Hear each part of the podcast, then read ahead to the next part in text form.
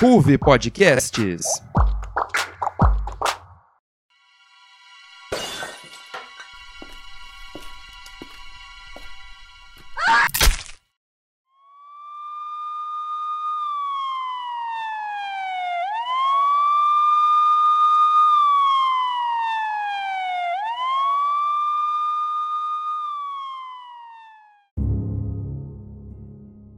Mete o pé daqui agora, seu merda! Tá achando o quê? Quero ver me tirar daqui. Encosta em mim pra ver se tu é homem. Tu vai ver. Não, calma, cara. Vai ver, seu filho da mãe.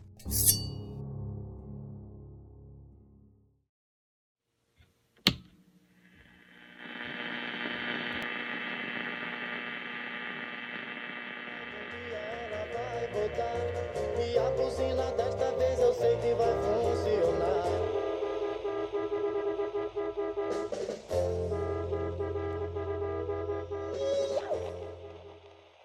Boa noite, paulistanos! Vocês acabaram de escutar o sucesso de Roberto Carlos, Parei na Contramão, a mais ouvida de 64.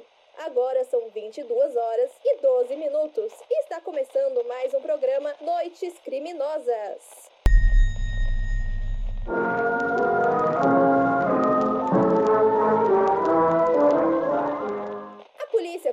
Que mais duas mansões foram invadidas na última madrugada.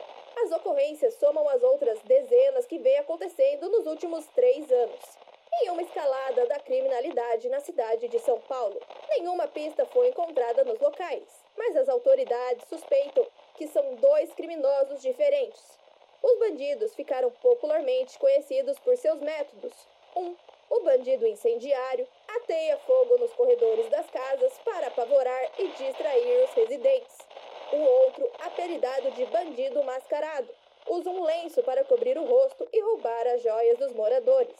A polícia reafirma a continuidade das investigações, mas recomendamos aos residentes de São Paulo que reforcem a segurança. Essa foi mais uma edição do Noites Criminosas. Continue sintonizado para mais notícias e atualizações.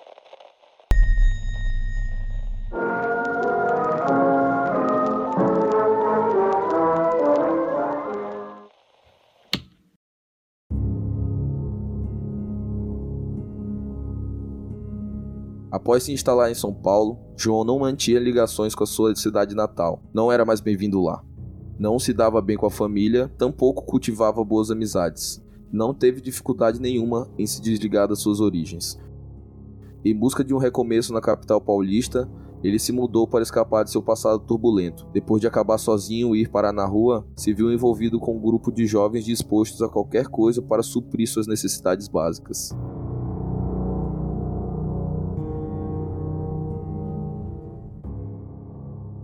Frequentemente praticava pequenos delitos e furtos para garantir a própria sobrevivência.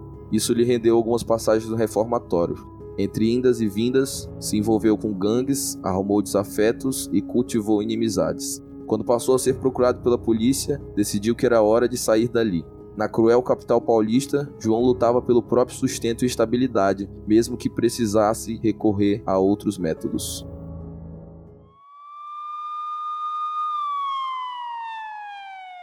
Tem alguns idiotas até hoje ficam em casa. Eu, por mim, botava esses vagabundos todos na cadeia.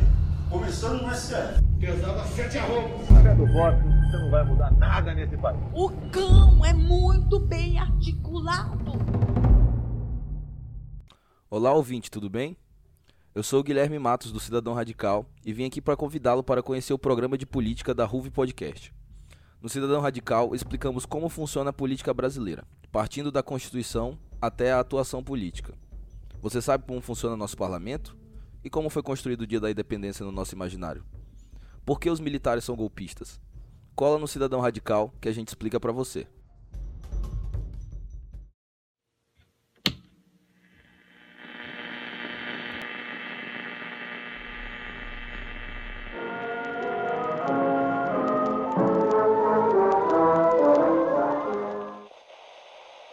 Tentativa de assalto termina em latrocínio em São Paulo. O estudante Walter Bedran, de 19 anos, foi morto com um tiro na cabeça após tentar surpreender um ladrão que tentava invadir sua residência no bairro Sumaré. A polícia informa que o bandido não deixou pistas e não houve testemunhas. As autoridades não conseguiram identificá-lo, mas afirmam que as investigações continuam. Essa foi mais uma edição do Noites Criminosas. Continue sintonizado para mais notícias e atualizações.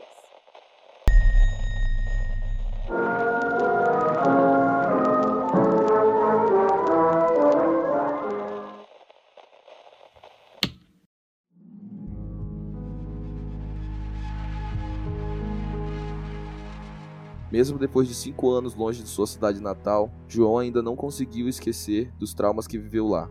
Antes dos reformatórios, do envolvimento com as gangues e até dos pequenos delitos, ele já estava sozinho na vida. Mesmo na casa do tio, com quem foram morar ainda na infância, João e seu irmão mais velho Joaquim já estavam por conta própria. Eles eram obrigados a trabalhar em troca de comida e sofriam abusos físicos e psicológicos constantemente. Foi só depois de alguns anos que os dois conseguiram fugir. Mas a situação não melhorou em nada. As sequelas se agravaram depois da prisão de Joaquim, com quem ele perdeu contato, e o assombraram até o final de sua vida.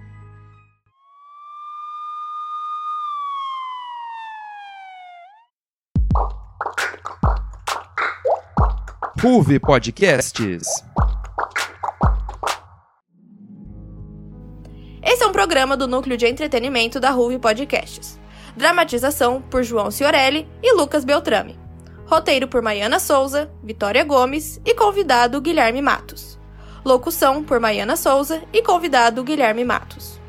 Edição de som por Ana Luísa Persicano, Larissa Vieira, Lucas Beltrame e Vitória Gomes.